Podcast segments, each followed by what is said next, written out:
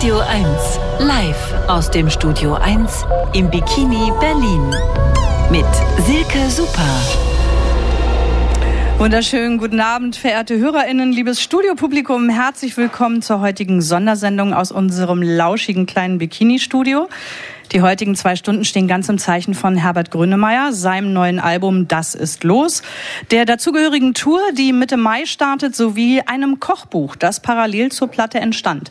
Bevor er gleich selbst zu uns stößt und wir zwei Stunden mit ihm im Gespräch verbringen dürfen, gibt es zur Einstimmung mal den Titelsong der Platte und ich sage noch einmal, wie schön, dass Sie alle bei uns sind. Herzlich willkommen.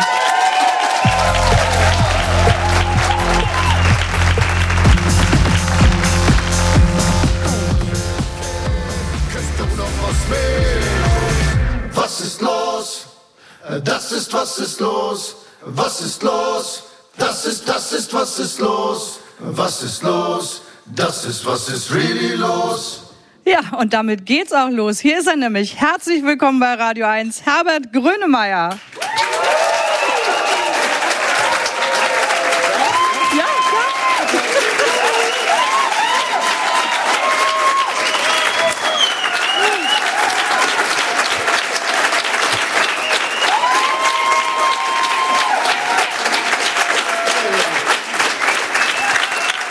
Mikro liegt, glaube ich, neben dir.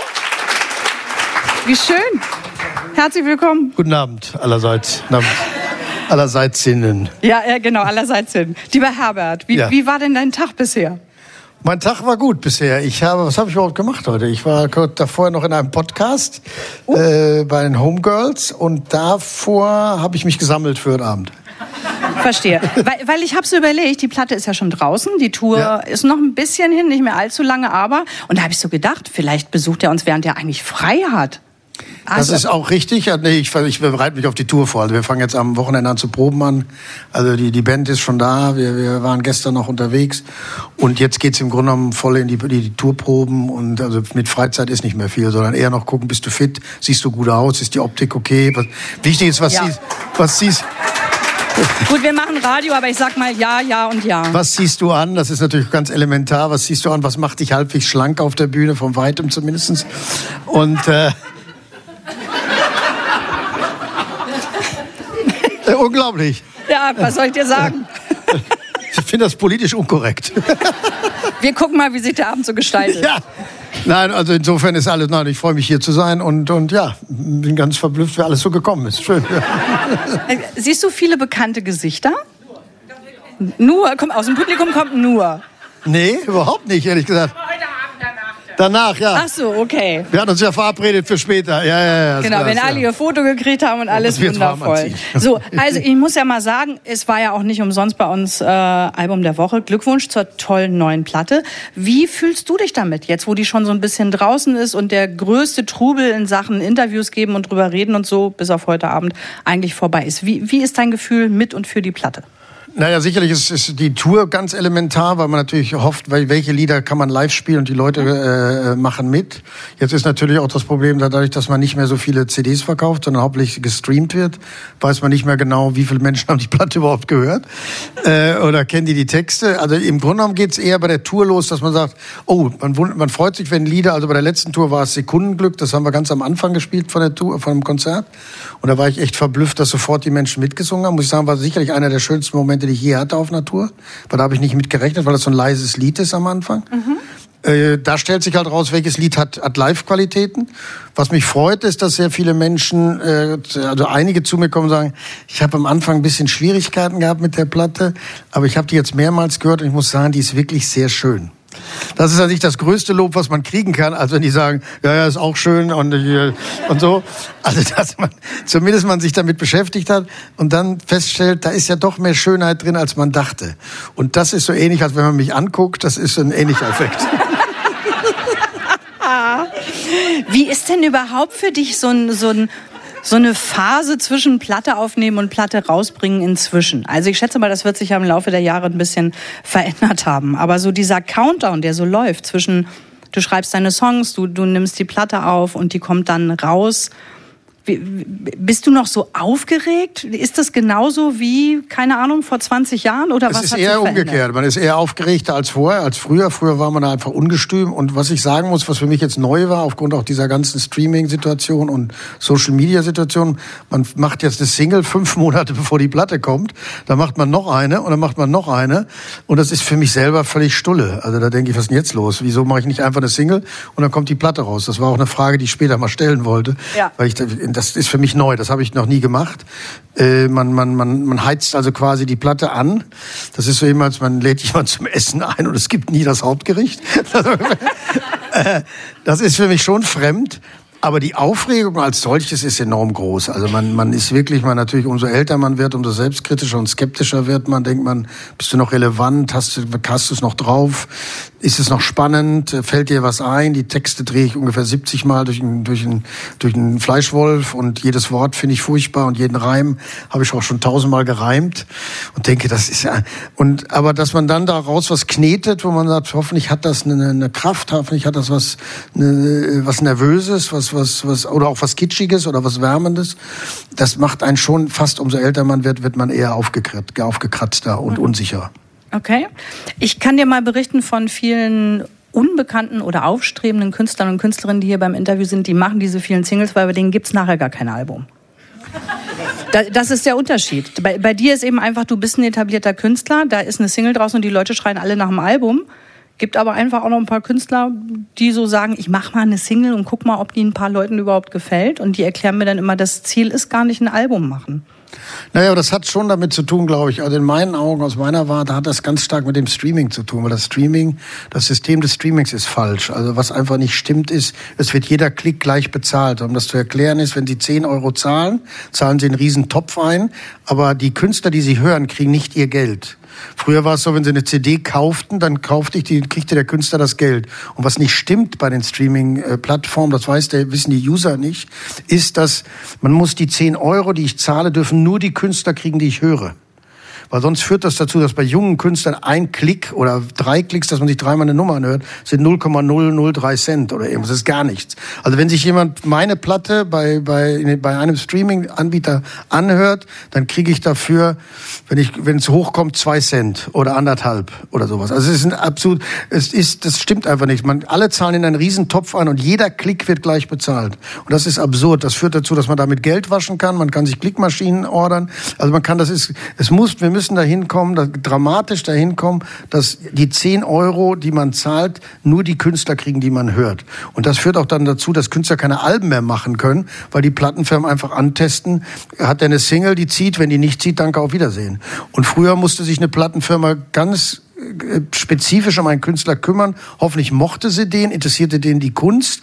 Und ein Album ist für mich wie ein Buch. Das ist ein ganzes Buch. Ich veröffentliche auch nicht ein Kapitel von einem Buch. Ich veröffentliche eine ganze Platte und da muss man sich hinsetzen. Und das war früher bei der Vinyl, erzähle ich dann immer so toll. Also wenn ich komme noch aus einer Generation, die liest irgendwie von vor 400 Jahren da war es klar, wenn in der Klasse einer sich die neue Pink Floyd kaufte, dann rannten alle zu dem hin, wann darf ich kommen?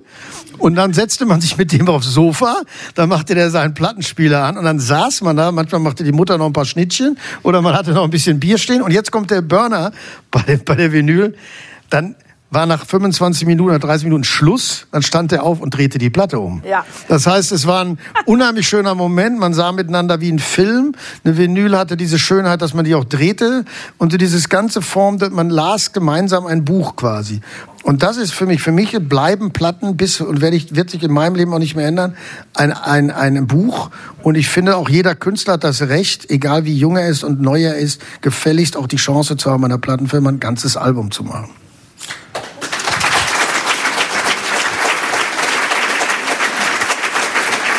Wohl wahr.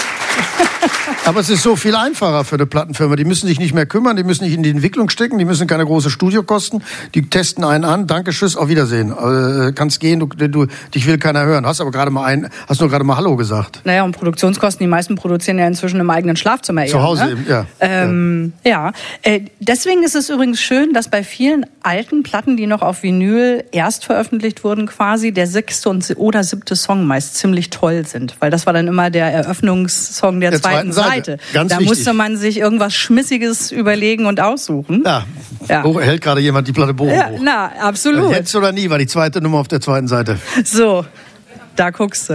ähm, aber deswegen finde ich ja auch so irre toll. Man weiß ja von dir, du magst Musik. Du bist auf der Suche nach jungen Talenten und äh, hörst nach wie vor Musik. Das äh, klingt jetzt so doof, aber ich habe ja auch schon mit Künstlern gesessen, die gesagt haben, ich komme neben meine eigene Musik zu gar nichts mehr. Das geht alles total an mir vorbei. Du hast für heute extra eine Liste zusammengestellt. Ich habe sie dir nochmal ausgedruckt. Das ist gut, ja. Ähm, weil du gesagt hast, wir könnten doch einfach auch mal ein paar Songs spielen, die auf dem Weg zu dieser neuen Platte für dich irgendwie eine Rolle gespielt gespielt haben oder für dich persönlich.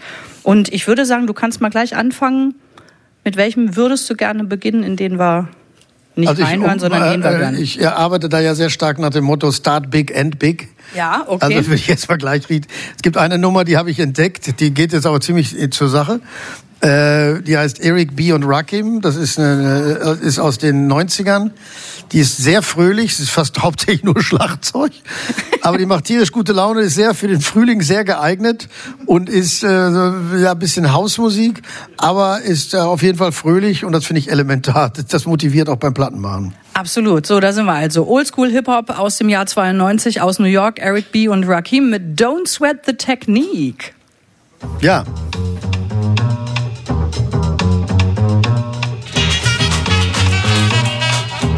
Don't sweat the technique.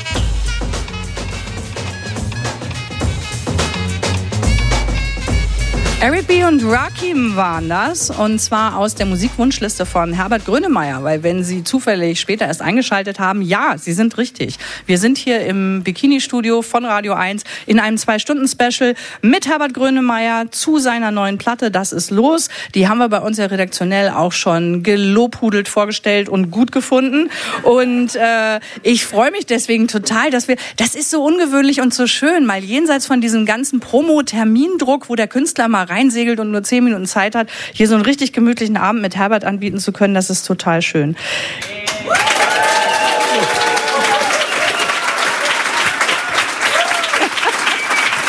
Darfst du ruhig annehmen. Ich sitze ja immer hier, verstehst du? Du musst ja sagen, dass du Zeit und Lust hast. Deine Platte ist ein Plädoyer für den Aufbruch und die Zuversicht. Ähm, du hast, glaube ich, selber gesagt, für eine differenzierte Zuversicht. Ist das aus, dein, aus deinem Munde? Und wenn ja, kannst du das noch mal ein bisschen erklären? Naja, ich glaube, ja, ich denke, es ist ja nicht, ist ja jetzt keine Schenkelklopfplatte. Also es geht ja nicht darum, sondern es ist schon, natürlich weiß ich, in was, welch komplex, äh, komplexen Zeiten wir leben, wo wir uns durchbeißen müssen, wie, wie komplex das auch für sehr viele Menschen ist, nicht nur finanziell, sondern auch psychologisch. Also dass wir laufen ja wirklich seit drei Jahren äh, oder dreieinhalb Jahren jetzt wirklich, äh, was unsere Köpfe angeht, auf Hochtouren. Unsere äh, Festplatten sind, glaube ich, komplett überladen. Wir korrigieren uns latent, äh, müssen nachjustieren. Äh, aber gleichzeitig ist das genau die Zeit, glaube ich, in der man appellieren muss an die Elemente in einem selber oder auch in deiner Umgebung und bei den Menschen, die einen positiv stimmen oder zuversichtlich stimmen. Mhm. Und die sind natürlich sporadisch, die sind zum Teil auch sehr klein, aber gleichzeitig ist es, soll man das auch nicht runterspielen. Und weil es wäre fatal, wenn man natürlich in solchen Zeiten selber dann noch anfängt, sich ununterbrochen nur die negativen Dinge zu, zu, äh, aufzuladen, weil man damit natürlich seine eigene Lebensenergie und seinen äh, eigenen Lebensdrang natürlich lähmt. Also insofern ist es, und Kunst gehört für mich dazu. Also Kunst, denke ich, ist schon auch dafür da, äh, nachdenklich zu stimmen, auch einen in seiner Melancholie, auch in seiner Trauer zu stützen, aber gleichzeitig natürlich auch in irgendeiner Form eine Kraft zu, zu bieten, die einen auch danach, nach dem Durchwandern, die auch dieser Stimmung hilft, durchzuatmen und auf, auf, auf zu, aufzuschauen und, und weiterzugehen. Also insofern, das halte ich bei Kunst schon für sehr, sehr, sehr wichtig. Also so gehe ich auch zum Beispiel ran an die Bilder, die ich mir zu Hause aufhänge. Äh, das muss schon etwas sein, wenn ich da drauf gucke. Das, das muss jetzt nicht mich zum Quietschen bringen, aber es sollte schon so sein, dass ich da gerne drauf schaue, weil es mir einfach einmal kurz mit einem Blick so ein bisschen Luft verschafft. Und so sehe ich auch meine Funktion als, als Sänger oder auch meine Konzerte, dass man, dass man nach Hause geht und sagt, das war ein, war ein schöner Abend irgendwie. Er hat mich jetzt nicht nur äh, quietschen lassen oder äh, also äh, tanzen lassen, sondern ich bin auch sicherlich mal zum Nachdenken gekommen. Aber gleichzeitig gehe ich jetzt äh, äh, etwas leichtfüßiger oder zumindest mal für eine Stunde leichtfüßig nach Hause. Mhm. Ich weiß nicht, ob du das äh, nachvollziehen kannst, wenn ich sage. Für mich ist diese Platte thematisch logisch für dich.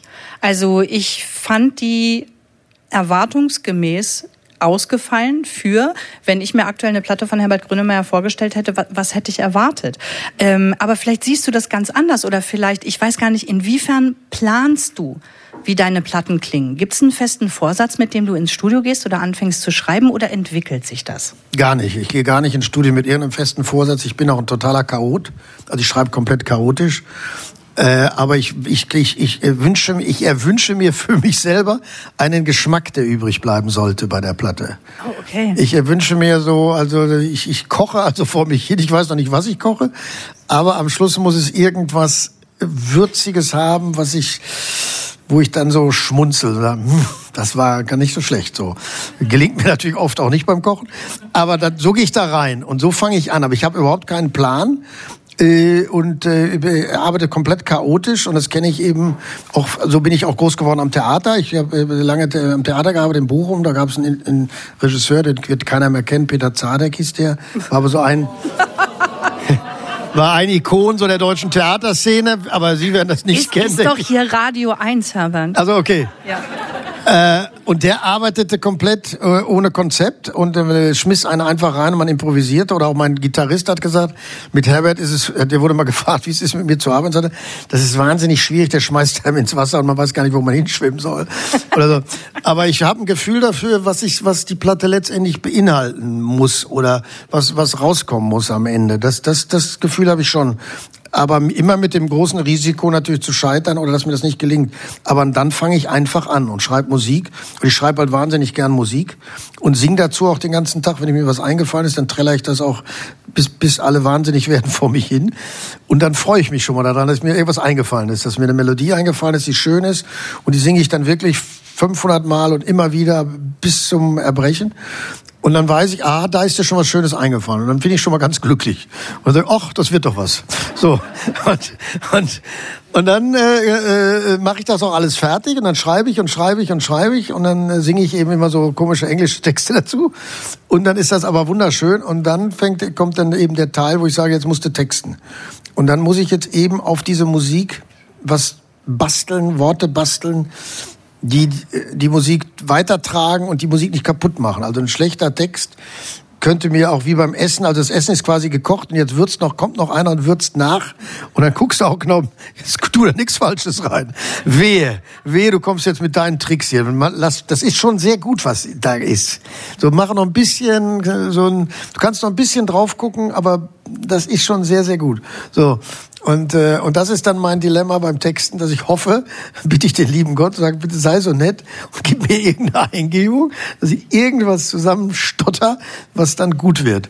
Und das mache ich dann. Und dann gucke ich mal, was passiert am Schluss. Wieso jammst du denn zu deinen Melodieideen erstmal Englisch? Ich bin groß geworden, das muss man da wissen. Ich singe seitdem ich 13 bin und konnte damals gar kein Englisch und habe mir im Radio immer, ich bin viel nach Holland gefahren früher, da gab es im Radio Veronika und da habe ich immer vorgesessen vom Radio und habe mir alle Lieder rausgehört. Ich sprach aber kein Wort Englisch und habe die dann nachgesungen, die Lieder. Mhm. Und habe auch ganze Gigs gesungen. Auch ich denke, ich habe wirklich, ich habe sogar schon mal im Folk Festival gesungen in, in, in York in England. Da war ich glaube ich 16 oder 17. Und da habe ich ganze Dylan und Cohn Lieder gesungen ohne Text. Und nur immer am Schluss die Worte stimmten meistens so, an Zeilenende. Und die Leute fanden das tierisch. Die, die, die fanden das Bombe. Die fanden das tierisch. Ich konnte, ich konnte wirklich ganze Abende, ich bin wirklich überall aufgetreten, auf, an, jeder, äh, an jedem äh, Feuerwehrzelt und auf jeder Kirche und Jugendheim und habe in allen, äh, äh, an der Uni in Bochum immer und habe ganze Abende gesungen äh, ohne Text. Also und das kenne ich so, das kenne ich und und dann, da, da bin ich, das kann ich unheimlich gut und ich liebe die Lieder so, die, wenn man die hören würde, wenn ich, also ich habe jetzt zum Beispiel, ich mal bereite jetzt gerade, jetzt eine lustige Geschichte, ich habe jetzt, ich bereite gerade eine, eine mit dem Herbert Fritsch äh, ein Musical vor, also ein Theaterstück in Bar für Basel. Das, Theaterstück heißt Pferd frisst Hut. Das ist so eine Farce von Labiche.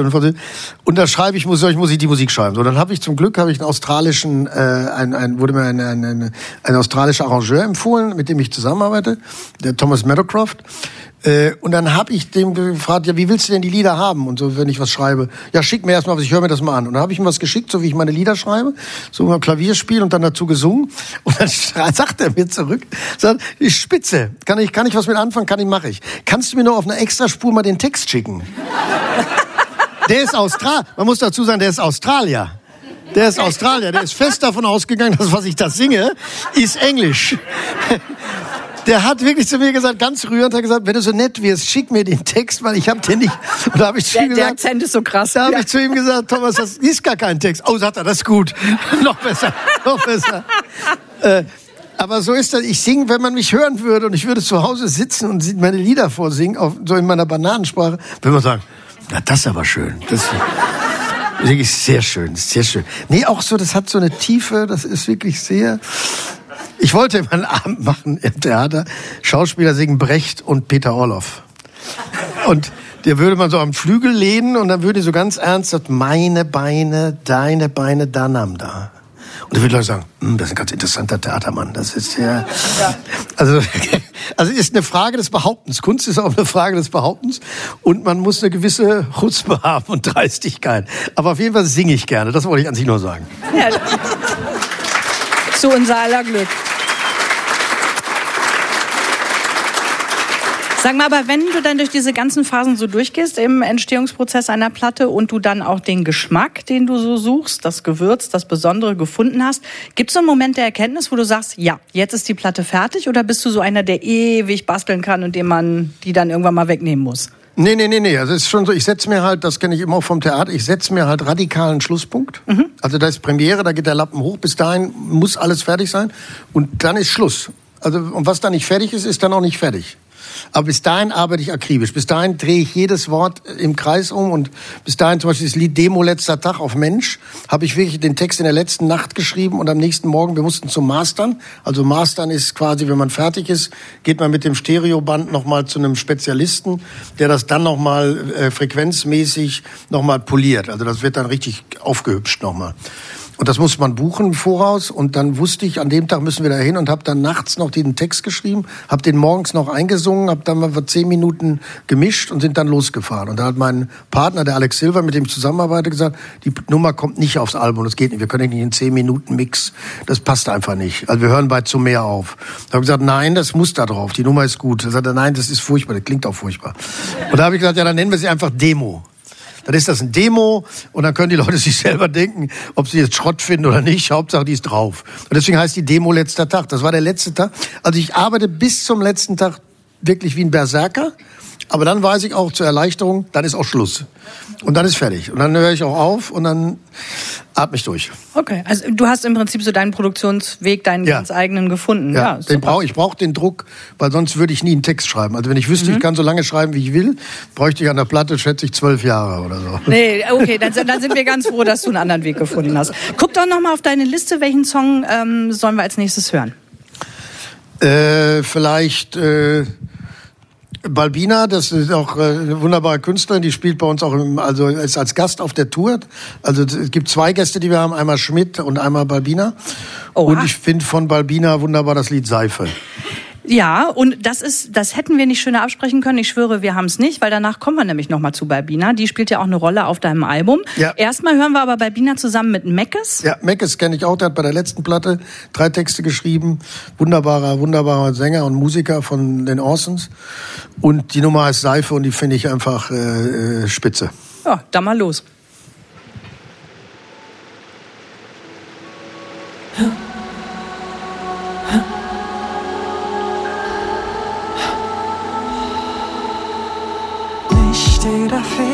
Geht weg, egal wie viel Tipp X man draufklickt.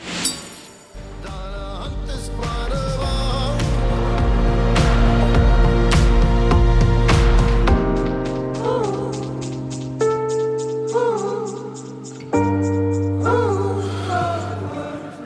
So, deine Hand haben wir gehört von Herbert Grönemeyer. Guck mal, das fände ich auch ein schönes Konzept. Wir können beim nächsten Mal einfach deine Platte zusammen mit Publikum hören. Das Ja, finde ich funktioniert auch. auch. Sehr schön, das, ja. Das finde ich auch schön. Ich sehr, also hat man direkt eine Rückkopplung. Ja, äh, genau. Ähm, dieser gerade gehörte Song hat zu tun mit der Balbina, die wir davor ja auch schon gehört haben, eine Künstlerin, die du offenkundig wertschätzt. Äh, dieser Song ist entstanden eben in Zusammenarbeit mit ihr. Sie hat den Text geschrieben und in deiner sogenannten Schreibwerkstatt gearbeitet. Wir hören mal, was sie uns dazu erzählt hat. Ich durfte ähm, in Austausch treten die letzten Monate und ähm, ihm ein bisschen zuarbeiten, um ihn zu spiegeln. Und wenn ich das Album jetzt höre, bin ich so stolz, Teil dessen zu sein, dass er dieses wundervolle Album geschrieben hat, das mir persönlich wirklich jetzt Zuversicht gibt. Also es ist ihm gelungen und ich bin gespannt, was A Years From Now über dieses Album gesagt wird einfach. Das hat sie schön gesagt, so finde nett. ich. Ja, ja. Oh. Ha- Hat sie dir das so gar nicht gesagt? Du, du kanntest ihre Meinung dazu so gar nicht? Naja, wir haben sicherlich geredet, aber Ja. man, wenn, wenn jemand mir was Nettes sagt, dann muss ich ehrlich sagen, äh, höre ich da nur halb hin, weil ich das immer nicht glaube. nicht weil sie, nein, das muss man nicht missverstehen. Was sie sagt, das glaube ich schon. Für einen selber ist das komisch, wenn dir einer Komplimente macht. Das wollte ich damit sagen. Ja. Nicht, dass man es falsch versteht. Nein. Das war jetzt nicht äh, misszuverstehen, aber man selber ist da schon ein bisschen äh, äh, verkrampft, wenn man sowas hört. Doch, aber ich, ich, was ich, was ich, also erstmal ist sie eine wahnsinnig äh, wunderbare Sängerin, wunderbare Frau, tolle Texterin, tolle Musikerin, auch live hinreißend und auch mit einer unheimlichen Wucht und und einem Kampfgeist und äh, und das war wirklich ein, dieses Lied haben, um dieses Lied haben wir halt gerungen, weil dieses Lied war, war komplex. Das ist von zwei, also die, Geschichte dieses Liedes ist folgendermaßen, dass es zwei Schwedinnen waren, äh, äh, Dear Paul hießen die, die waren bei uns bei Grönland und wir wollten mit denen diese Nummer machen. Die haben die Nummer geschrieben, die hieß Mayoko. Und das finde ich eine unheimlich schöne Nummer. Und dann hatten wir das alles vorbereitet und produziert und fertig gemacht. Mit dem Ergebnis, dass die beiden sagten, wir wollen es doch nicht mehr singen. Und äh, dann haben wir gesagt, oh, äh, das ist aber blöd. Äh, und dann habe ich gesagt, Moment, also so eine schöne Nummer, die, die kann man jetzt nicht einfach, also das kann man nicht äh, versacken lassen. Und dann haben wir halt angefangen, dazu Texte zu schreiben und und und haben dann uns und ich habe in Balbina auch gefragt, ob sie nicht, ob wir nicht zusammenarbeiten können. Und dann ist sie plötzlich, aber in dieser Arbeit plötzlich, aus, also wie ich am, auf den letzten Drücker so ungefähr noch, plötzlich mit diesem Text, äh, äh, der das alles nochmal so, summierte, was wir gearbeitet haben, äh, gekommen und der war so auf den Punkt. Das war wie so eine Rettung von dem Lied einfach auch. Und er hat so eine Kraft und so eine, so eine, so eine Direktheit und Klarheit und auch Sprödigkeit. Äh, das ist schon äh, eine tolle, ein tolles Ergebnis, was sie da geschrieben hat. Teilst du ihre Meinung, dass, äh, dass die Platte im Laufe der Zeit so auch ihre Qualität beweisen wird? Denkst du darüber nach, wie deine Platten den Test der Zeit bestehen? Also ich denke, das Schöne, das Schöne ist, sind, sind wirklich diese, so denkt man selber nicht. Also natürlich erhofft man sich, dass, dass die, die, die, die Blüte aufgeht. Also man hat da quasi so eine, so eine Blume gekauft, so eine, so eine, so eine Tulpe, die so äh, bisschen, wo man weiß, die könnte schön sein, wenn sie aufgeht, aber man hat noch nicht reingeguckt und wenn die dann aufgeht, sagt man, oh, die ist ja fast schöner, als ich dachte. Ich habe, es gibt so, so, so, so, es gibt so Erlebnisse, die einfach wahnsinnig die haben so solche Komplimente sind schön. Ich habe neulich eben in Potsdam auf dem Bahnhof kam ein Herr zu mir, sehr nett und sagt, Herr Grönemeyer, ich wollte Ihnen mal sagen, ich höre seit 40 Jahren Ihre Musik und ich bin aus der ehemaligen DDR und ich wollte Ihnen nur sagen, ich, ich finde die wunderbar, Ihre Musik und wissen Sie, was mein Lieblingslied ist?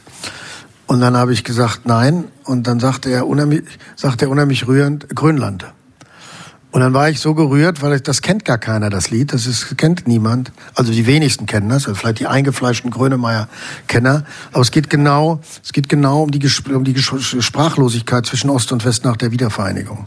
Und das sind so Komplimente, wo man dann denkt, wie schön ist das denn, dass als solches Lied doch äh, äh, den, den Anklang gefunden hat.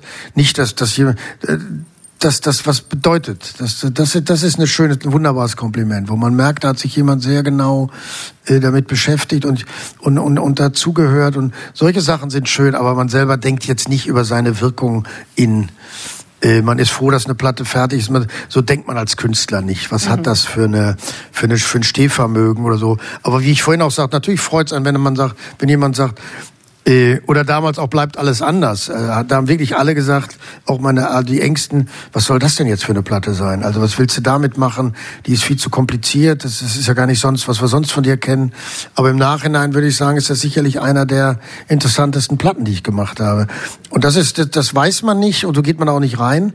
Aber wenn es dann sich so ergibt oder auf Dauer ergibt, freut man sich natürlich. Klar, das ist nicht so, als wenn man das an einem vorbeigeht. Man, dann schmunzelt man schon innerlich so ein bisschen, in, mal in so einer stillen Sekunde. Das finde ich schön.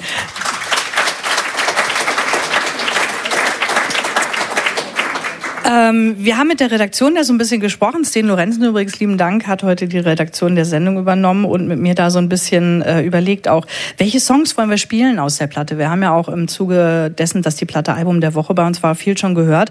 Und es war uns so ein Anliegen, dass der Song Eine Tonne Blei äh, hier zu Gehör gebracht wird. Wir, wir sind beide der Meinung, korrigier uns, wenn wir da irgendwie, der fällt ein bisschen raus fanden wir, weil es da um deine eigenen Dämonen geht. Be bevor wir den hören, wie ist deine Story zu diesem Song? Der hat bestimmt eine andere Entstehungsgeschichte als der Rest der Platte.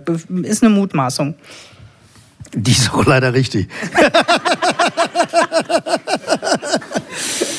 Die, ich kann jetzt nicht erzählen, wo, wo, wo, ganz im, im Detail, wie, die, wie das Lied entstanden ist, das wäre jetzt zu. Äh, aber es geht im Grunde genommen um die, den Ballast oder um dieses, um die Selbstzweifel, die man dann in einer Beziehung oft dem anderen, also man erhofft von dem anderen. Äh, ja, äh, also man halst dem Partner oft vieles auf, also seine eigenen Selbstzweifel, seinen eigenen Druck, seine eigenen Ängste und wundert sich zum Teil dann schon, mit welcher Bravour der Partner, also das ist ja gegenseitig, äh, da zum Teil mit umgeht, wo man, selber weiß, das kann natürlich auch äh, manchmal zu weit gehen, aber es ist, ist diese Situation, äh, wie balanciert ist eine Beziehung oder wie stark nutzt jemand auch eine Beziehung aus, um seine eigenen. Also ich denke, eine Beziehung ist immer wunderbar, wenn sie einen so weit stabilisiert, dass man an seinen eigenen Themen aber selber arbeitet. Also dass es einen so viel Kraft gibt. Ja. Äh, ich, niemand ist in der Lage, seinen Partner äh, zu retten in dem Sinne, würde ich mal sagen. Äh, sondern er kann einem den, die Ruhe und den, die, die Sicherheit geben, dass er in der Zeit an seinen eigenen Themen arbeiten kann und weiß, er ist in einem sicheren Hafen, so würde ich sagen. Es wird gefährlich, wenn der Partner sich aufmacht und denkt, ich fange jetzt mal an, meinem Partner hier auf die Sprünge zu helfen. Da wird es delikat. Also man, ist, man therapiert sich nicht gegenseitig. Gleichzeitig dreht man das manchmal aber auch um, indem man seine eigene Wut, Frust, äh, dem anderen aufhalst und ist sich da manchmal gar nicht bewusst, was das eigentlich bedeutet, wie, wie schwer das ist. Und das ist die Beschreibung mit äh, Tonne Blei. Und das Lied ist exakt so entstanden, ist in einem Rutsch entstanden, in einer Nacht entstanden und hat einen sehr tiefen Hintergrund. Und äh, das ist, glaube ich, auch die Intensität von dem Lied. Und ich freue mich, dass Sie das ausgewählt haben, weil ich glaube, das ist ein Ausreißer auf dem Album. Aber ich glaube, äh, ein, ich, ich halte das für äh, gleichzeitig aber auch für ein sehr schönes Lied. Da bin ich total dabei. Und ich glaube, ähm, spätestens jetzt, falls es noch Leute gibt, die den Song nicht können, holen wir dann noch ganz viel mehr ins Boot, die das bestimmt auch für sich entdecken. Viel Spaß mit Eine Tonne Blei.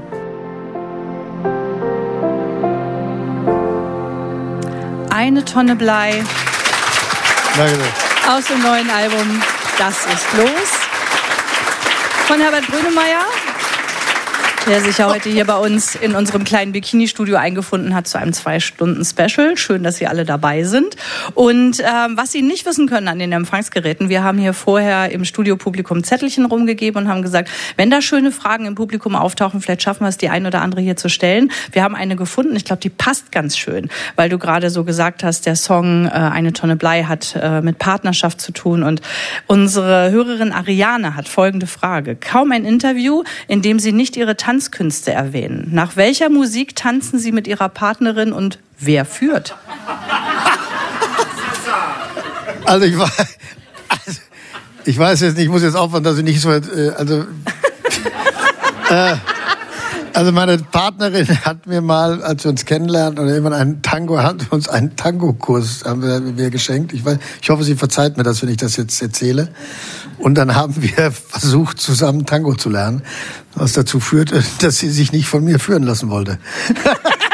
Das ist beim Tango relativ schlecht. Und dann haben wir den auch abgebrochen. Das zeigt, wie stark meine Partnerin ist. Und äh, äh, also wir tanzen schon, wenn wenn es. Ich tanze sicherlich auf. Äh, ich bin sicherlich ein Techno-Freund mhm. und tanke, tanze aber sonst auch gerne auf auf auf Funk und auf Hip Hop und Rap.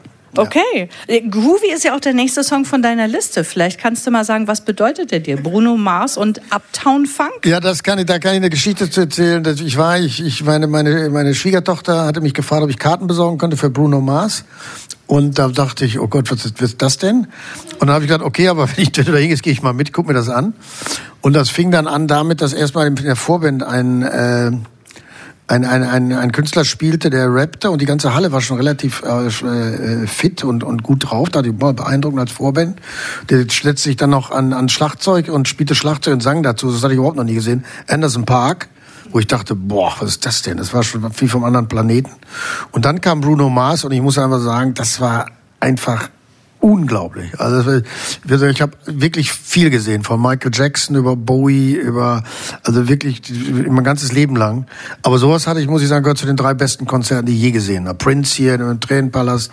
Aber das war wirklich außergewöhnlich. Und der spielt, also wenn man das sehen kann, kann ich nur jedem empfehlen, hinzufahren. Die haben einen solchen Spaß beim Spielen.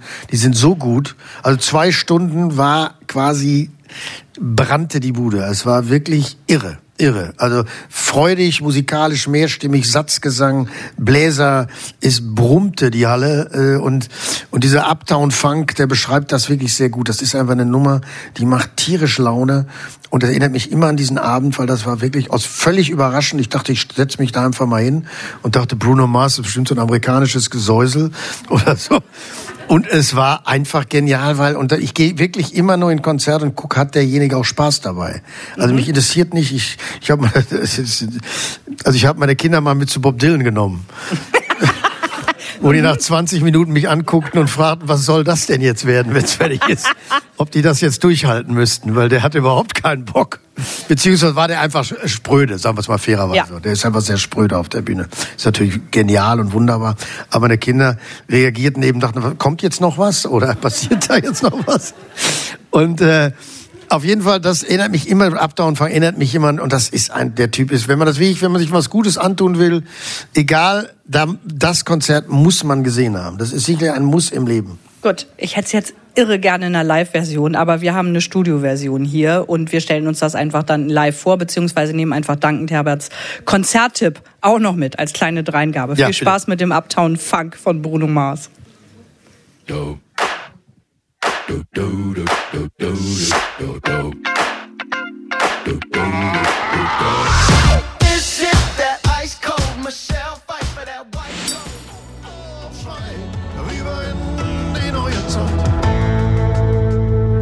Oh, oh, oh. Aus dem neuen Album. Das ist los. Von Herbert Grönemeyer, der heute auch, falls Sie später eingeschaltet haben, zu Gast ist bei uns und zwar befinden wir uns mitten in einem Zwei-Stunden-Special anlässlich der neuen Platte, anlässlich der demnächst startenden Tour. Wir werden auch noch reden über das sensationell spannende Kochbuch, was entstanden ist parallel äh, zu dieser tollen Platte. Ähm, wir müssen aber erstmal noch mal aus sowas kommen, Herbert. Du bist für viele Menschen schon so eine Art Seismograph ich finde, das haut gerade bei dieser neuen Platte so richtig gut hin, dass man an den Songs ablesen kann, wie es gerade aussieht bei uns mit Land und Leuten. Ähm, ich weiß gar nicht, ob du das so empfindest und, und wenn dir das klar ist, ist das manchmal eine Last, so diese Aufgabe schon irgendwie oder diese Erwartung von den Menschen zu spüren? Naja, erstmal lebe ich ja hier. Also ich meine, ich bin ja nicht, ich bin ja nicht äh, ein Außenstehender, ich bin ja kein Außenseiter, sondern mhm. ich meine, ich bin ja, ich bin jetzt Künstler, wie jemand anders Tischler ist oder Schlosser oder ähm, am Hochofen steht. Also ich bin ja nichts anderes, sondern ich lebe hier genauso wie alle anderen auch.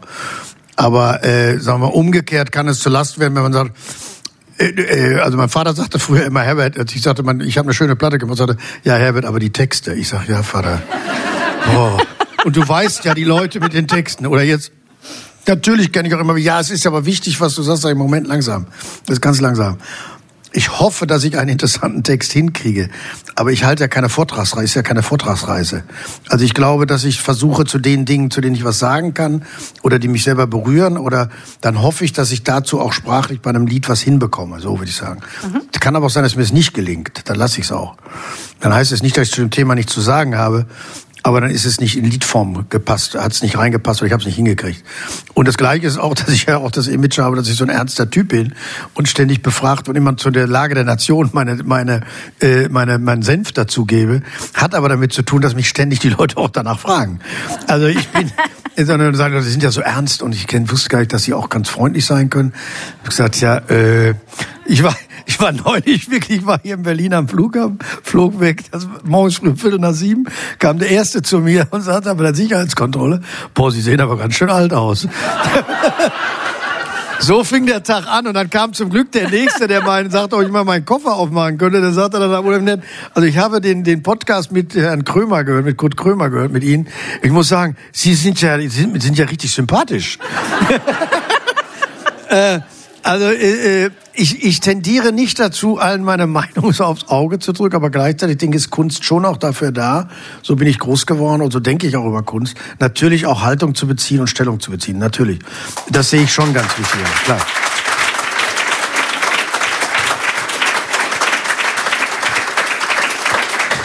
Aber offensichtlich ist das ja auch die richtige Entscheidung gewesen, weil ähm, deine Haltung im Prinzip ja unterstützt wird oder auch gut ankommt. Die Leute hören dir gerne zu und ähm, ich habe heute versucht, wie, wie kann man das am besten fassen? Und ich habe mich dann ein bisschen mit dem beschäftigt, was so Fans über deine Musik und deine Platten schreiben und habe unglaublich oft äh, gelesen, wie toll sie es finden, dass du Themen für dich findest, immer was dazu zu sagen hast, was richtig ist, zum Nachdenken anregt, aber ohne Zeigefinger. So, das ist vielleicht die totale Gabe. Oder vielleicht ist das auch was, woran du richtig hart arbeitest. Wie, wie würdest du das sehen? Boah, das klingt immer so. Äh, ich, ich glaube einfach, dass, dass, dass, dass wir sind, wir, wir leben zusammen, wir sind eine Gemeinschaft, wir sind eine Familie und so sehe ich das, wie, wie wenn man am Tisch sitzt zusammen und miteinander über Themen spricht, dann redet man über brisante Themen, über Themen, die einen, die einen Sorgen machen, wovor man Angst hat, die Nöte bespricht man und dazu sagt man was oder dazu bezieht man Stellung und, und, und so sehe ich das auch. Also ich sehe eine Platte wirklich wie so, eine, wie so ein Gespräch. Also ich sage quasi wie in einem Gespräch, was mich, was mich berührt oder worüber ich mir Sorgen mache oder und, und, und, und, und das muss anreizen. Also, aber es, es, es klingt, es ist keine, ich bin mir dessen bewusst und das soll nicht so, ich bin mir absolut bewusst, wie, wie, wie, also auch durch die, die, die, die, die Rückmeldung, die ich bekomme, wie, wie Menschen mit meinen Liedern umgehen und mhm. was das bedeutet. Äh, äh, nur man sitzt eben nicht an so einem Pult, sondern äh, das ist ein Impetus. Das ist einfach meine, mein Bedürfnis, äh, Stellung zu beziehen. Und das hat dann auch eine Kraft und das ist dann auch so, das treibt auch die Lieder weiter. Und so, so betrachte ich Kunst als eben auch nicht nur als, als dass es Zuversicht vermittelt, sondern sicherlich auch eine Wucht hat, dass es Dinge anreißt oder unterstützt. Dinge, Mensch, Menschen unterstützt im Grunde genommen, die viel politischer arbeiten als ich. Äh, äh, aber eben, oder ich, ich, es gab eine Geschichte von dem Rupert Neudeck, der hat mir mal erzählt, sie hatten, als sie in, in das vietnamesische Meer fuhren, um die Geflüchteten aufzunehmen, hatten die Riesenboxen an Bord und haben ganz viel Musik gehört. Er sagte, unter anderem haben wir auch gerne Bochum gehört. Also man trommelt quasi, man, man macht, motiviert die Menschen, die wirklich tagtäglich sich Gedanken machen, wie kann man eine Gesellschaft weiterbringen, wie kann man äh, auf Nöte hinweisen, auf Probleme hinweisen. Und da sehe ich mich als ein Teil davon, so würde ich sagen. Mhm. Okay. Du hast in der Pandemiezeit den Song Held dieser Zeit quasi so als Gruß an die Helden der Corona-Krise geschrieben. Vermutlich waren jetzt ähm, die Aktivisten der letzten Generation erst dann aktiv, als die Arbeiten an der neuen Platte schon durch waren. Hat, wie, wie stehst du zu denen? Kannst du verstehen, warum die sich auf Straßen kleben? Wäre das ein Thema, was auch zu dir spricht, wo vielleicht was draus wird? Ich kann da absolut, ich kann das absolut verstehen, weil es ist die Frage, man kennt ja seine eigene Trägheit, also ich, ich bin selber träge, ich bin 67, also bis man, bis ich, bis mein Gehirn anspringt, brauche ich Impulse. Äh, und ich, ich weiß, dass eine Gesellschaft, und es ist wahnsinnig kompliziert, wirklich auf die dramatische Situation hinzuweisen und wird dann am besten noch von den Menschen verurteilt, die dafür zuständig sind, die Dinge zu ändern. Also es ist absurd, mhm. dass auch eine Regierung eine Protestbewegung beurteilt, weil in meinen Augen ist eine Protestbewegung dafür da, einer, einer Regierung Feuer unterm Hintern zu machen und nicht von denen beurteilt zu werden. Die geben ja nicht ein, wir wollen da morgen mal demonstrieren, wir haben folgende Idee, könnten Sie das mal beurteilen? Und dann sagt der Scholz, nö, das finde ich jetzt aber nicht so gut. Und dann sagen wir, ach, na gut, das wollten wir nur mal wissen, dann machen wir das nicht. Also das ist ja völlig Hanebüchen. Also wann interessiert mich, was eine Regierung oder Menschen zu meiner, zu meiner Idee, von meiner Idee halten, einen Protest äh, in, in Gang zu setzen? Natürlich kann, kann man eventuell darüber debattieren, äh, was sind die Mittel, aber diese Mittel sind wichtig, weil es eine Provokation ist. Es geht darum, dass uns immer bewusst bleibt, und es ist wahnsinnig kompliziert für diese junge Generation heutzutage, die haben keine Vorbilder, weil die Generation davor nicht nicht gekämpft haben, sondern die, sie stehen jetzt vor dem Scherbenhaufen, der in den letzten 30 Jahren, sagen wir mal, zum Teil angerichtet wurde, weil sich keiner bewegt hat. Und die müssen jetzt, ohne eine Geschichte zu haben, auch des Demonstrierens, das ist ja zum Beispiel auch die, wir sind ja, ich komme ja, bin ja so ein alter weißer Mann, ich komme aus einer Zeit, ich bin alter Hippie, also Späthippie, so Ende 68, äh, 70, 80, Wiederaufbereitungsanlage, Pershing, Stationierung. Wir haben das schon erlebt, was man durch Protest erreichen kann. Wir haben erlebt, dass Protest wichtig ist und massiv wichtig ist, damit sich Dinge verändern. Weil wir sind nicht, eine Gesellschaft ist nicht dafür da, dass eine Regierung ihnen erklärt, wie das Leben läuft, sondern eine, eine Gesellschaft ist dafür da, dass sie sagen, wir haben Angst wir, und wir machen uns Sorgen und bewegt endlich euren Hintern. Das ist wichtig.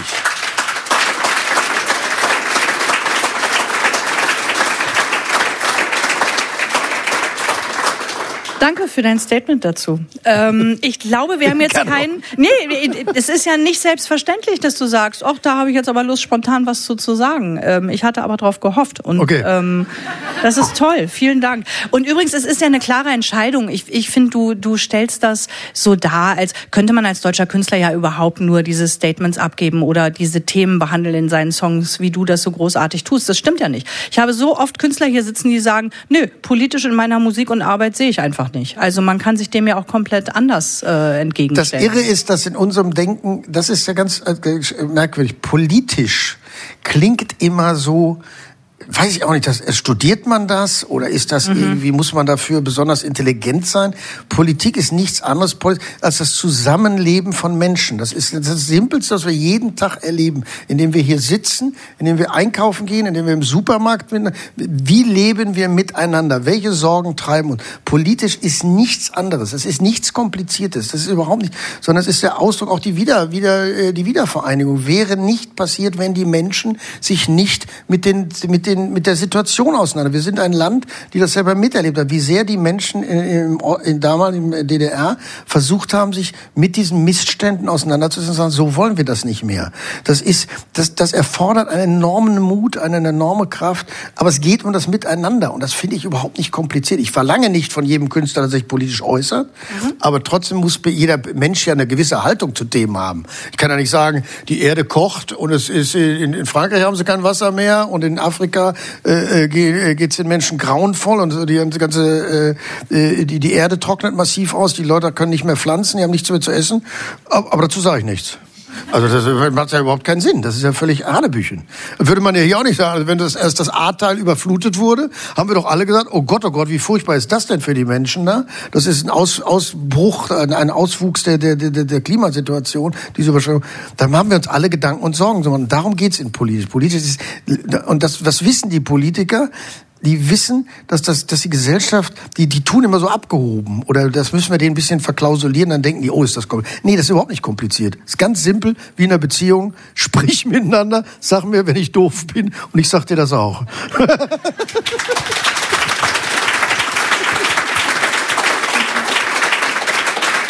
würde mir so wünschen, dass gewisse Leute diesen Auszug aus der Sendung auf jeden Fall hören und beherzigen würden. Ähm, soweit ich das überreiße, haben wir keinen klaren Protestsong auf deiner Songliste, die du mitgebracht hast, oder? Der vielleicht jetzt, subtil irgendwo. Ja, vielleicht. Welchen würdest du denn da vorschlagen wollen? Ich würde jetzt vielleicht spielen äh, L'Enfer von, von Stromae. Oh ja, L'Enfer, die Hölle. Ja, okay. Und Stromae ist, ist sicherlich so einer meiner absoluten Lieblingskünstler. Äh, wir selber, also unser, unser Artwork wird von seinen Freunden, also von seinem Team gemacht, schon seit zweimal, auch jetzt wieder von Bold in Brüssel. Und er hat jetzt leider, äh, hat seine Tour abgesagt, weil, weil er, glaube ich, mit seinen eigenen, äh, mit, mit sich selbst sehr viel zu tun hat. Ist, ist für mich, ich habe den hier in der Kolumbiale gesehen vor, ich glaube, drei oder vier Jahren, war sicherlich auch einer der tollsten Konzerte und ich finde ihn als Künstler halt ich habe mir sogar nach dem Konzert, äh, ich wollte ich mal guten Tag sagen und stand völlig schüchtern vor ihm und er auch, und er auch vor mir und wir haben nur gesagt, äh, und Und das war's dann. Zwei Künstler treffen sich und äh, beide sind starstruck und äh, äh, ver, ver, wie auch immer. Wunderbarer Künstler, äh, wunderbare Platten, sehr komplexe Texte. Auch dieser Text ist sehr, sehr bitter und sehr, sehr aber es gibt diesen, was man sich auch angucken kann, was ich echt empfehlen kann, was auch ein bisschen erzählt von der Liebe der, der Franzosen zu ihren Künstlern. Es gibt diesen historischen Moment, kann man schon sagen. Der sitzt also in den Nachrichten, in den Viertel, in den 8 Uhr Nachrichten, Stromae, der Moderatorin gegenüber. Ich weiß nicht, kennst du das? Hast du das? Mhm. Also, das muss man sich mal angucken. Sitzt, dann wird er interviewt und dann dreht er sich in die Kamera und singt dieses Lied. In den Hauptnachrichten und singt dieses Lied und das Lied geht um seine eben auch um seine Geister. Ich will das jetzt nicht zu tief da. Das ist ein, das muss man sich auch mal angucken. Das ist irre. Also auch dieses, wie eine eine Gesellschaft, auch so ein Künstler wirklich äh, äh ja äh, praised oder also liefert. Äh, das ist äh, das ist ein toller Moment und das ist ein, ein Weg. Die Platten kann ich auch empfehlen. Ich bin ja hier schon am Werbungsmachen an ja. bei lauter Leute. Aber Stromae ist wirklich ein äh, und und hat eben auch sehr ernste Texte. Ich glaube, sein Vater kommt aus Ruanda, ist im, im Genozid umgekommen. Äh, und er, er schreibt sehr viel über bittere Situationen und dann schreibt er aber auch Lieder, so ein bisschen äh, Mulfriede. Das singt er über Muscheln und Pommes. Also er hat auch dieses Bel ist Belgier, ja. ist Belgier und äh, hat dieses verschmitzte, fast dieses Masipulami oder äh, der Tim und Struppi belgische. Es ist wunderbar und diese diese Nummer ist sehr sehr traurig und tief, aber wunder wunderschön. L'enfer.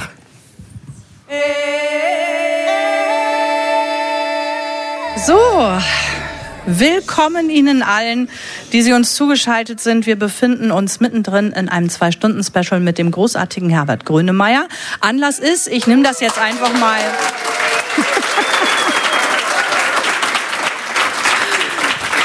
Der Herbert hat im Verlauf der Sendung schon so viel Werbung für andere Künstler gemacht. Er hat ja so eine kleine Liste eingereicht mit Songs, die ihn auf dem Weg zum neuen Album Das ist los ein bisschen inspiriert oder begleitet haben. Jetzt hat er so viel Werbung für andere gemacht, ich darf da noch mal. Also, Das ist los ist das 16. Album, Studioalbum von Herbert. Ähm, es gibt dazu die Tour, die am 16. Mai startet und es gibt, und da kommen wir gleich mal drauf, auch ein Kochbuch, was, wenn man so will, im Kielwasser äh, dieser Platte entstanden ist. Und äh, das ist Herbert gewidmet. Er hat es nicht geschrieben. Es ist Herbert und seinem Co-Produzenten Alex Silva, den er auch schon erwähnt hat, gewidmet. Ähm, da müssen wir vielleicht mal so anfangen, lieber Herbert. Ähm, ihr habt in Umbrien in Italien an der Platte gearbeitet. Die davor war, glaube ich, New York. Krasser Cut. Vielleicht ist das genau das, was du gesucht hast. Aber wie ist deine Wahl auf Umbrien gefallen? Na, das lag natürlich an der Corona-Zeit, dass wir gesagt haben, also wir hatten die letzte Platte davor Tumult in New York aufgenommen, den Anfang, also es geht immer um den Einstieg. Äh, dann hatten wir davor, glaube ich, in Stockholm aufgenommen, äh, dauernd jetzt. Und wir wollten halt in der Corona-Zeit, ehrlich gesagt, nicht jetzt in eine Großstadt gehen. Also das war uns ein bisschen delikat. Und dann haben wir überlegt, wo können wir hingehen, ein Haus mieten und dann ein Studio einbauen. Dann haben wir geguckt, erstmal in Dolomiten, in Bergen. Und äh, dann hatten wir aber auch ein Haus gefunden, aber da war direkt daneben Haus. Da haben wir gedacht, wenn wir denen jetzt die Beste den ganzen Tag um die Ohren kloppen, werde ich sich auch bedanken. Und dann haben wir weitergeguckt und man muss dazu wissen, dass Alex, mit dem ich zusammenarbeite, der, dessen Eltern, also der, der kommen aus, aus äh, Parma, also sind Italiener. Also er ist italienischer äh, Herkunft, ist aber in Wales geboren, weil seine Eltern da äh, Englisch lernen wollten, bevor sie nach Amerika gehen.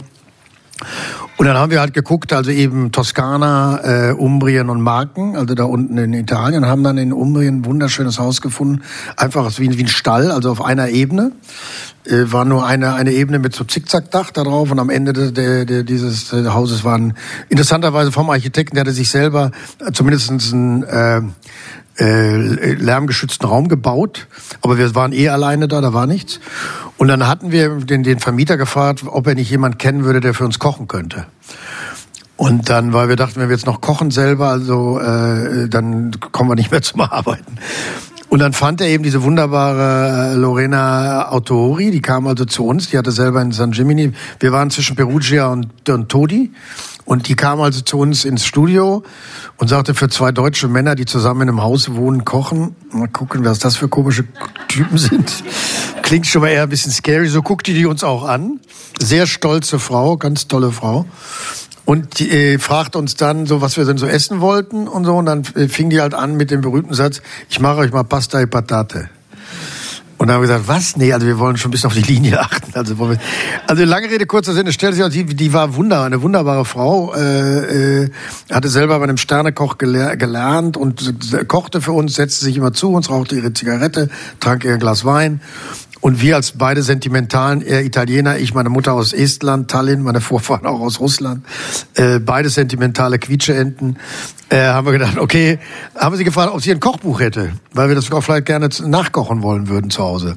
Nun ist jetzt ein Kochbuch, eine Rock'n'Roll-Platte nicht das Typische, was man jetzt machen soll. Lange Rede, kurzer Sinn, sie sagte nein. Und da haben wir gesagt, auch dann machen wir doch eins. Da hat die gesagt, ja, ja, noch so, jetzt schwätzen die auch noch doof rum, die beiden. Also so, so Großmäule. Und dann haben wir das aber in Gang gesetzt und äh, äh, haben dann äh, drei Damen, also äh, unter anderem meine Tochter und, und eine wunderbare Fotografin und eine andere Mitarbeiterin und von mir über seit Jahren, die haben das dann zusammengebaut und haben dieses Kochbuch gemacht. Und es hat eben für uns einfach einen sentimentalen Charakter, aber hat auch damit zu tun, wie wir in die Platte eingestiegen sind. Wir hatten also dieses Haus lag auf so einer auf so einem Plateau. Und wir gucken ganz weit in die Ebene von von Perugia, also von ähm, Umbrien, hat einen wahnsinnig weiten Blick. Und es war alles irgendwie so ein bisschen äh, surreal, aber heiter. Und so sind wir eingestiegen und da dachten wir, okay, wenn wir das, wenn wir das hinkriegen mit dem Kochbuch, das ist eine eher eine, ist jetzt keine, ist eine, eine feine, aber eher bäuerliche Küche, kräftige Küche. Und so ist das Buch entstanden. Also es war mehr ein Spaß, aber jetzt ist es da und es ist auch sehr schön. Also das ist aber jetzt nicht, dass wir gedacht haben, was könnten wir jetzt noch verkaufen oder sowas nicht. aber das Schöne ist, dass natürlich tolle Rezepte drin sind. Unter anderem diese euch oft angebotenen und von euch lange abgelehnten Nudeln mit Potato, Kartoffeln, ja. genau. Äh, zum Schluss haben sie sich die aber doch mal zubereiten lassen und waren Am total Tag, geflasht. Ja. ja. Ähm, da sind tolle Rezepte drin, aber auch schöne Gespräche. Sowohl mit dieser fantastischen Köchin als auch mit euch beiden, dir und deinem Co-Produzenten. Sag mal, wie, wie sind denn deine eigenen eigenen Kochkünste überhaupt so, damit man das mal so, so ein bisschen. Ich kann hervorragend kochen, das kann ich nur sagen. Also, ich glaube dir, dass du guckst gerade so sehr ernst. Ja, ich kann wirklich, ich kann wirklich ziemlich gut kochen, weil mein, mein Thema, meine Mutter konnte sehr, sehr gut kochen, schon in den 60er Jahren. Die sprach nicht so viel mit mir, aber ich, ich stand immer neben mir, wenn sie kochte, weil mein Vater aß sehr gerne. Und meine Mutter konnte schon damals äh, von afrikanischen Currys über russische Borscht und Piroschken, deutsche äh, Eintöpfe, äh, wild mit Schrotkugeln, die man nicht rauskauen musste musste. Alle, alle, Back, alle Backwaren, die es gab, äh, alles, was gebacken wurde, französische Küche, Salate mit Hefeflocken. Also meine Mutter hatte einen Heidenspaß am Kochen, kocht auch quasi hauptsächlich, hatte noch drei Söhne daneben her. Aber und damit, das hat mich geprägt. Also war dann sehr, sehr gastfreundlich. Bei uns waren eben sehr, sehr viele Menschen immer. Also auch wenn Freunde bei uns da waren, äh, zu, auf, uns saßen im Garten, kamen sie nach 20 Minuten, stand irgendwas auf dem Tisch. Sie machte auch einen unglaublich guten Hefe, äh, so auf so einem, äh, machte den unglaublich guten, ja, wie nennt man das, auf so einer, auf so einer Backofenplatte, so einen Hefekuchen, äh, der war so süß-salzig, mit Kümmel und Butter und Salz. Und den konnte man sich so aufschneiden. Das, das Rezept habe ich leider nicht mehr gefunden. Er konnte wirklich, konnte unglaublich, wirklich toll kochen, meine Mutter, konnte toll kochen. Und da habe ich immer daneben gestanden und zugeguckt. Und dann habe ich das, und ich finde eben dieses Kochen und dann mit Menschen zusammen zu Ich mache das auch. Ich habe auch schon für 25 Leute Grünkohl gekocht und jedes einzelne Blatt blanchiert vorher. Drei Tage gekocht. Oder Couscous oder äh, Marokkan oh. marokkanisch. Und in der Tagine oder, also ich, ich kann, wenn ich will, kochen, werde jetzt etwas älter und werde etwas unsicherer, was am Herd angeht. Aber ich koche verdammt gerne und ich koche auch für mich selber. Ich habe früher mir auch gerne mal so ein Risotto gemacht, mir eine schöne Flasche Wein aufgemacht und gesagt, Herbert, Herbert, setz dich doch. Und dann habe ich gedacht, so, habe mich da hingesetzt, habe ein schönes Glas gesagt, ist auch schön mit dir.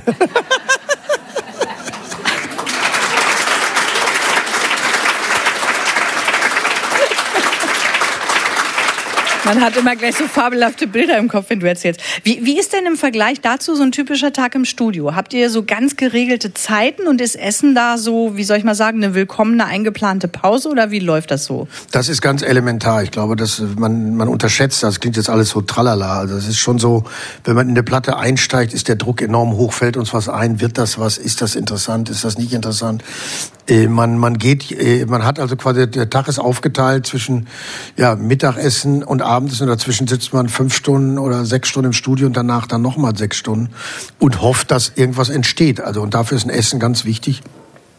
weil es eine kurze Auszeit ist und äh, einfach einem eine, äh, hoffentlich eine sinnliche Freude bereitet und dass man dann wieder mit der gleichen äh, äh, Freude ins Studio geht, aber den Druck auszuhalten. Das Essen ist elementar während des Arbeitens, das muss man schon sagen. Und umso schlechter man ist, ist es am Anfang äh, okay, aber man merkt so nach zwei, drei Wochen merkt man schon, also jetzt nur aus der Dose. Äh, also ist auch okay, ist halt Rock, aber es ist schon sehr hilfreich, wenn, wenn das ein bisschen liebevoll angerichtet ist, ja.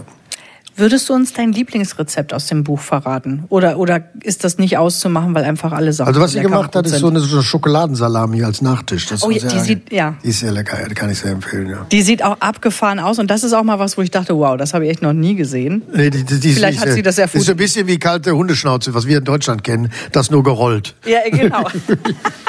so, wenn du magst, können wir noch mal einen Song von deiner Liste ins Rennen werfen. Wir müssen ja hier sehr viele Dinge äh, irgendwie in diesen zwei Stunden unterbringen. Da soll diese mitgebrachte Songliste auf keinen Fall zu kurz Vielleicht kommen. von äh, äh, Schmidt, der, der auch Ja. liebevollerweise, genau wie Babina, bei uns als Gast auf der Tour mitmacht. Und Schmidt und Oji Kimo äh, macht kaputt. Ich, Schmidt ist wirklich ein sehr, hat einen ganz eigenen Stil entwickelt, sehr zurückgelehnter Hip-Hopper, Songschreiber. Ja. Äh, ist wirklich wunderbar und, und äh, wir freuen uns riesig, dass der bei uns mitmacht. Dann soll er auch gerne in dieser Sendung zu hören sein. Viel Spaß.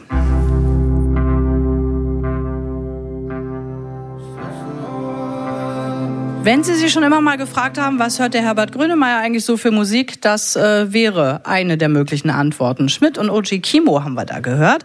Ähm, wir sind mitten in dem Zwei-Stunden-Special mit Herbert Grönemeyer zu seiner neuen Platte Das ist los, zur dazugehörigen Tour. Wir haben auch schon das tolle Kochbuch, was ihm quasi auf dem Weg gewidmet wurde, ihm und seinem Co-Produzenten zumindest mal thematisch angerissen. Und äh, wir haben ja vor allen Dingen unser zauberhaftes Studiopublikum gefragt, ob die nicht schon immer mal eine Frage haben, die sie äh, von Herbert beantwortet haben wollten, dann wäre doch jetzt der Moment. Wir haben noch ein bisschen was gefunden und ausgesiebt. Danke an Sten an dieser Stelle. Mein Redakteur hat hier alles gesichtet und so Herbert, wel- welcher Musiker oder welche Musikerin hat dich als Jugendlicher am meisten inspiriert, fragt sich die Regina. Äh, ich denke Jim Morrison von Doors. Also ich war ein riesen Doors-Fan, musste in meiner einer, einer Band als Aufnahmeprüfung Love for Sale singen, als äh, da war ich 13. Die waren alle 17 und 18. Musste mit so einem Tonbandmikrofon äh, singen, ob ich äh, äh, beitreten dürfte der Band. Und ich wollte immer so aussehen und werden wie Jim Morrison. Der hat halt dunkle Haare und und äh, äh, aber insofern, äh, ich habe alles gegeben und das war sicherlich, also der sicherlich Hendrix, würde ich sagen, sicherlich auch Dylan, Dylan Hendrix äh, und denke ich äh, Dido, also Jim Morrison. Okay. Ähm, uh, okay, ich bin gespannt. Äh, mit lieben Grüßen an Jens von uns. Und uns ist Von- unter an anderem wen? eine Silke. Wir grüßen mit dieser Frage einen Jens, glaube ich. Und die Frage an dich. die beiden Damen da oben haben zusammen mit diesen Grüßen folgende Frage an dich. Können wir bitte mal eine Bananenszene, du hast vorhin erzählt von diesen englischen äh, Texten, die nicht englisch sind. Hättest du da ein Hörbeispiel für uns? Ich weiß, das ist, das ist ganz schön schwierig. Also äh, herzhaft ging And is it more that I could see And is it more to hurt me And is it more that I can feel And is the land Baby you wanna dance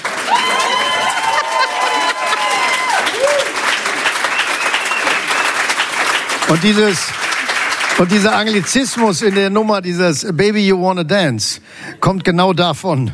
Das habe ich gesagt, das kannst du nicht besser machen. Dann lass es einfach drin. Das, ist schön. das wäre mal eine schöne Dreingabe oder so ein Hidden Track, oder? Ja, sehr schön. Wenn ich das zu Hause singe, was ich selten mache, wenn ich alte Lieder singe, weil ich singe sich meist immer noch, was mir neu eingefallen ist.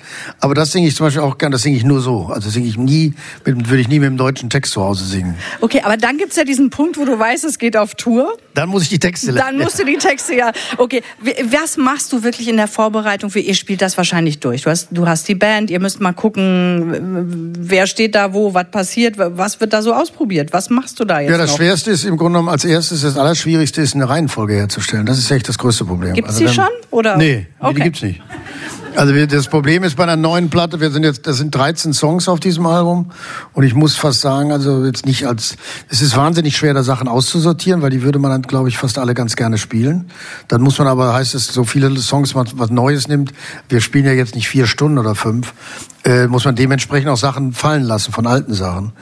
Und das ist das, das ist der erste komplizierte. Und wie kriegt man damit so einen Spannungsbogen hin? Wie, wie hat das Sinn? Und jedes Mal, wenn man eine Tour zu Ende gespielt hat, wie die letzte von Tumult, denkt man, besser kann es nicht sein. Also das war auf dem Punkt. Und jetzt muss man das gleiche wieder machen. Also das ist das, ist das größte Thema am Anfang. Wir, wir probieren alle Songs, alle neuen Songs. Äh, wir sind im Grunde genommen, was den, die anderen Sachen angeht, schon relativ trainiert, weil die das alle, die Band hat das schon ohne mich letztes Jahr äh, geübt zu der Mensch-Tour zum Teil, Ah, okay. wo ich nicht, wo ich ja dann plötzlich Corona kriegte während der Proben, weil die, weil Schleswig-Holstein den CT-Wert runtergesetzt hat von 40 auf 30. Damit war man in Schleswig-Holstein nicht mehr äh, positiv, sondern negativ. Und damit kam dann jemand von da und hat mir dann den Coronavirus auf die Probe getragen mit dem negativen PCR-Test, der in Berlin positiv gewesen wäre. Lange Rede, kurzer Sinn. Meine Band hat aber geprobt. Ich saß auf dem Sofa und hörte den zu live und dachte mir, ich schaff's noch, ich schaff's noch. Und das ging aber dann leider nicht. Also insofern sind wir doch relativ gut geprobt, was die anderen Sachen angeht. Aber die neuen Sachen probieren wir und dann gucken wir, was funktioniert am besten für uns als Band auch. Und dann muss man gucken, was sortiert man von den alten Songs aus. Das ist, das ist das Erste. Und dann fängt man an, sich zu überlegen, was kann man mit alten Songs oder älteren Songs machen, um die mal vielleicht ein bisschen neu anzuziehen. Oder kriegt man die nochmal neu? Also ich glaube, Mensch haben wir, äh, Männer haben wir, glaube ich, schon sechsmal umarrangiert. Flugzeug im Bauch auch schon fünfmal. Äh, also es gibt dann Songs, die man versucht dann nochmal wieder neu aufzulegen. Und, oder dann auch endlich wieder so zu spielen, wie man es ganz früher gespielt hat, was dann vielleicht am allerbesten war. Keine Ahnung. Aber es ist ja auch irre, was in diesen Songs dann so drinsteckt in neuem Gewande. Mir fällt gerade spontan ein, du hast ja auch diese tolle Version von dem Ich drehe hier seit Stunden bei Max Rabe bei dem Unplugged beigesteuert. Die war ja auch total abgefahren, die Version. Also ähm, da steckt immer eine Menge drin in so Songs und ähm, wenn du wenn du sagst, ihr überlegt euch das komplett, gibt's Raum für spontane Sachen, dass du eine Setlist erweiterst oder oder bist Ja. du so jemand? Ja. Ja, ja, das schon. Also wir, wir sind schon in der Lage auf Zuruf. Das machen wir dann meistens bei den Zugaben. Da schreiben wir uns einfach nur zu, lass das mal spielen oder so. Das geht schon. Also es geht schon, dass wir uns die Band, muss man sagen, ich habe zum Glück so gut. Meine Band ist wirklich, ich bin mit Abstand der schlechteste Musiker in der Kapelle. Also meine Band ist so gut, die können wirklich zu, äh, im Grunde beeindruckenderweise, ich weiß nicht, wie viele Songs wir inzwischen haben oder schon live gespielt haben. Ich denke, von den 130 können die auf jeden Fall aus dem Stand äh, 73. Also das ist schon, äh, die sind schon richtig klasse. Und ich bin auch verdammt dankbar, dass ich mit denen spielen darf. Aber das geht schon. Also, dass wir uns Sachen zurufen, das geht schon. Aber mit der ganzen Produktion, mit Licht, mit Computer, also das ist alles dann schon. Und wir ändern auch während der Tour noch die Reihen- Reihenfolge. Oh, das okay. machen wir auch. Also, wir merken, wenn man merkt, das funktioniert dann doch nicht so gut oder da schlafen die Leute ein, also halb oder so, dann drehen wir schon auch noch mal Sachen um oder so. Ja, das machen wir schon auch. Ähm, du hast mit Das ist los, mit dem Song haben wir die Sendung gestartet. Äh, ja, so ein Song auf der Platte, der viel aufzählt, textlich. Ähm, die Fanta 4 haben bei MFG so einen Song, aber ich erinnere mich besonders an Deichkind, die mir in einem Interview erzählt haben, ihr Aufzählsong, ich und mein Computer, ist der Albtraum, weil das live irre schwierig ist, so einen Aufzähltext sich drauf zu schaffen. Bist du dabei? Geht dir das auch so oder hast du mit dem Text Das gar hat keine mir gestern Probleme? mein Bassist auch gesagt. Bist du ja nicht sicher, ob du das hinkriegst? Ja. Hat er auch zu mir gesagt. Hat er auch zu mir gesagt. Das war mir gar nicht so bewusst. Also das Lied ist eben auch noch so, ein, das ist eben auch so ein, so ein so ein Lied, was entstanden ist daraus, dass der Alex, mit dem ich jetzt seit 25 Jahren zusammen, wir sind an sich verheiratet, das weiß aber keiner, weil wir sind quasi öfter zusammen als wir mit unseren Partnern.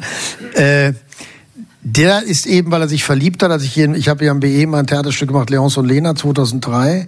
Und da ist er, hat er sich verliebt direkt da in die Hauptdarstellerin und ist dann in Berlin geblieben und der spricht aber äh, relativ schlecht Deutsch. Also entschuldige Alex, aber das ist jetzt das soll nicht böse gemeint sein, aber der ist so charmant, dass alle mit ihm Englisch sprechen. Auf jeden Fall, wenn man den fragt, wie geht's, sagt er immer, das ist was ist los. Und dann sage ich, Alex, das ist kein Deutsch, das ist, was ist los. Und dann hat er selber zusammengebaut, das ist, das ist, was ist los, was ist los, das ist, das ist, was ist los, das ist, was ist really los. Das kommt von ihm. Diesen Teil hat er geschrieben. Und dann hat er gesagt, dann haben wir gesagt, wollen wir daraus nicht ein Lied machen? Dann habe ich gesagt, okay, lass mal probieren. Und dann kamen wir dazu, dass wir dann angefangen haben, sagen wir, wir versuchen einfach mal in einem, in einem ganz schnellen Tempo auf die Strophe irgendwie diese, diesen Text zu nageln. Aber ich, das ist eine gute Frage. Ich bin hoffe ich, dass ich das hinkriege. Aber ich habe ein relativ gutes fotografisches Gedächtnis, das muss man sagen. Und äh, irgendwelche, ich, ich, ich, wir werden sehen. Vielleicht lassen wir es sonst weg, das Lied. Nein. Ich glaube, das, das ist der richtige Zeitpunkt, um mal kurz ein paar Tourdaten zu droppen, weil wahrscheinlich werden wir uns alle wiedersehen. Du wirst uns nicht im Publikum raus äh, ja, können. Total, den einen und den anderen. Ich, Aber jeder, der hier gemerkt. ist und wahrscheinlich auch alle, die zuhören, werden sich die Chance nicht entgehen lassen. Einzelne Shows sind schon ausverkauft, aber für einige gibt es überraschenderweise noch Tickets. Die Tour startet am 16. Mai in Kiel, dann kommt Hamburg, Dortmund, Berlin, erstmal die Mercedes-Benz Arena am 21. Mai und dann noch zweimal Waldbühne im Juni. Davon ist aber eins mindestens schon ausverkauft. So, beide Hannover. München, beide schon? Fast, ja. Wow, okay. Hannover, München, Köln, Mannheim, Stuttgart, Frankfurt, Main, Leipzig, in Gelsenkirchen endet's. Ja. Am 9.6. Also da sollte für alle was Erreichbares dabei sein, oder? Guck doch nochmal auf deine Liste. Ich glaube, wir hätten Zeit noch für einen Song, zu dem du gerne nochmal äh, Werbung für andere Künstler machen kannst. Äh, Ich glaube, wir schaffen nur noch den einen. Überlege gut. aber dann würde ich vielleicht sagen, auch eine Band von meinem Label, also von, äh, von Grönland. Ja. Äh, eine österreichische Band, äh, Öl, äh, die sehr einen ganz eigenen Stil entwickelt haben, auch mit der Sprache umzugehen. Und das Lied Keramik ist, glaube ich, ein wunder, wunderbares Beispiel dafür. Äh, Die waren auch schon mal Gast bei uns und das kann ich sehr empfehlen. Das ist eine tolle Band. Ist sicherlich sehr ruhig und gelassen. Stimmt, die waren Vorband schon mal, ne? Ja, Mit dir. Mhm. aber es ist wirklich äh, äh, ja eine sehr schöne Art und Weise, mit der deutschen Sprache auch umzugehen. Absolut. Und nicht, dass Sie das jetzt verwechseln, weil wir hatten es ja schon mal mit dem Kochbuch, da ist auch viel die Rede von Öl. Äh, Ja, das diese, ist Olivenöl extra. Diese Ölherrschaften aus Wien, die wir hören, die schreiben sich anders O-E-H-L. Viel Spaß mit dem Song Keramik.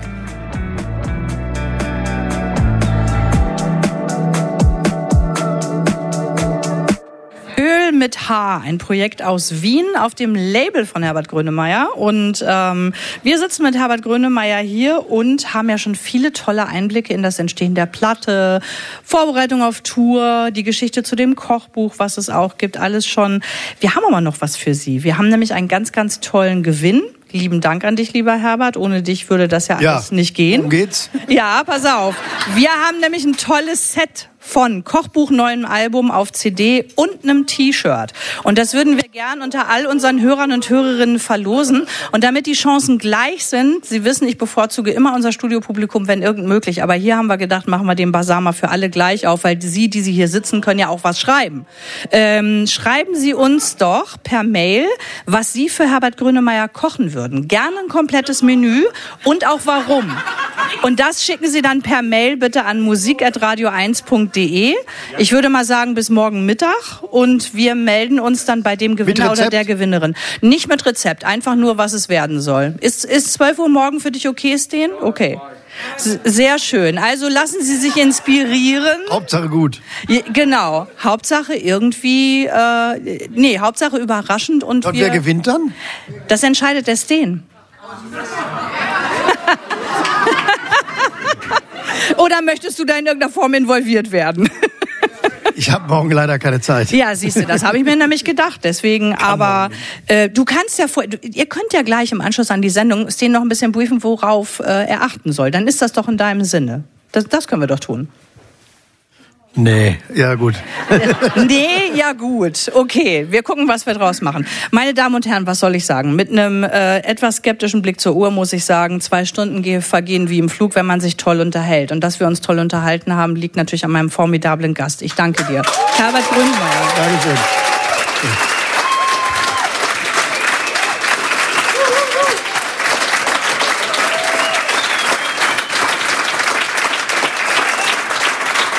Wir sprachen Danke sehr. über sein neues, inzwischen 16. Album Das ist los. Am 16. Mai startet die Tour. Es gibt das wunderbare Kochbuch, in dem es so irre viel zu entdecken gibt, was auch der Herbert gerne isst. Fatto a mano heißt das Ganze. Das heißt gemacht mit der Hand. Ich spreche kein Italienisch, ja, handgemacht. Ich auch nicht. Okay, aber du isst gern Italienisch. So weit können wir generell gehen. gerne. Ja, absolut. Und damit er das jetzt vielleicht auch im Anschluss an die Sendung noch ausführlich und ohne Zeitdruck tun kann, sage ich lieben Dank. Es war mir ein totales Gleichfalls. Fest. War sehr schön. Danke Ihnen. Danke. Vielen, vielen Danke Dank. Und wir verabschieden uns mit einem Hoffnungsträger-Song aus der Platte, nämlich Turm hoch. Den schaffen wir leider nicht mehr ganz.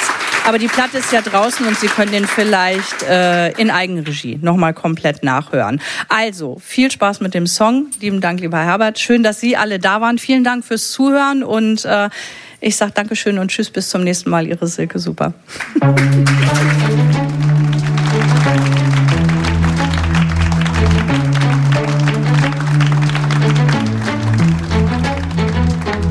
Ohne Druck keine Diamanten, ohne Flugangst wird keiner mehr. Radio 1. Nur für Erwachsene.